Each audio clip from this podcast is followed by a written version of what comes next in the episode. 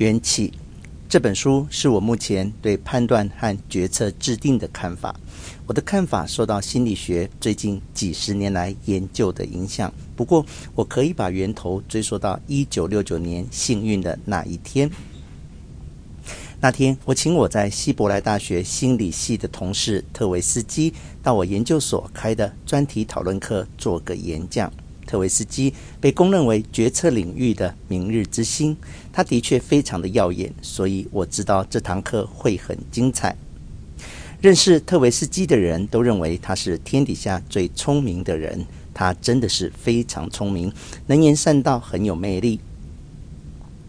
他有着很好的记忆力，能够记住很多笑话，在恰当的时机画龙点睛的用出来。只要他在场，就不会有冷场。那时他三十二岁，我三十五岁。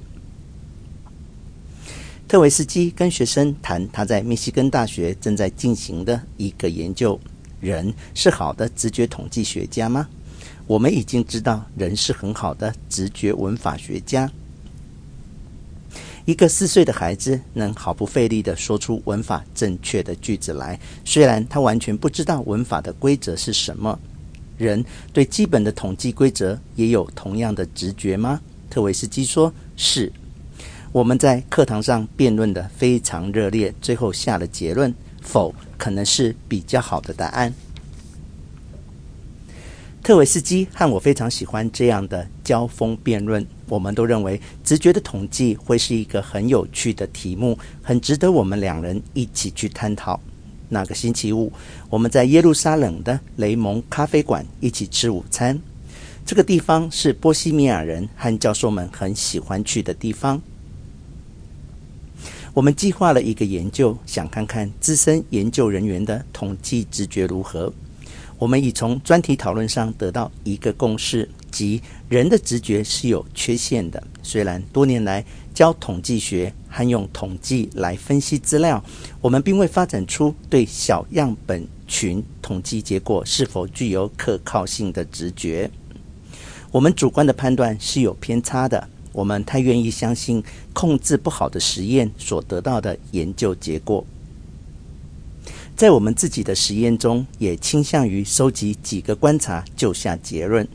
我们研究的目的是去看其他研究者是否也有同样的毛病。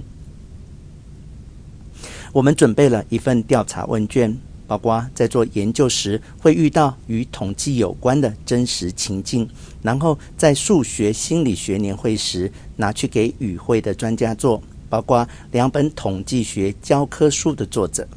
正如我们所预期的，我们发现这些专家跟我们一样，也会夸大小样本群的实验结果，认为它一定可以成功被复制。他们对问卷中虚拟的研究生请教有关人数问题，即收集多少人的观察实验才会有效，也回答得不好。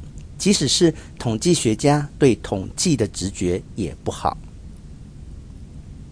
当我们把这研究写成报告时，特维斯基和我发现，我们很喜欢在一起工作。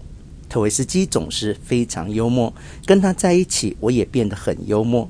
虽然花很长的时间在工作，却工作得很愉快。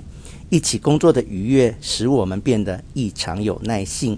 假如你不觉得无聊，你就容易投入更多的时间和精力，使工作尽善尽美。或许更重要的是，我们俩在进门前就把批评的武器交付门房收起来了。特维斯基和我都非常会批评人，也很爱辩论。他恐怕比我还厉害，但是在我们这么多年的合作中，我们从来没有马上否决对方的提案。的确，我发现跟特维斯基合作的最大快乐之一，就是有时当我的想法还很模糊，特维斯基往往看得比我自己还清楚。他是非常好的逻辑思考者。凡事会朝理论去想，而且有非常好的方向感。我比较直觉，而且屡屡从知觉心理学的观点去看问题。我们也的确从知觉心理学中借了很多点子。我们的同质性很高，所以彼此有默契，互相了解。但是我们又有很多地方不同，常常会使对方惊讶。我们发展出一个一起工作的例行方式，通常是散很长的步，边走边谈。往后十四年的合作，成为我们生活的重心。那些年我们所做的研究，可说是毕生研究的精华。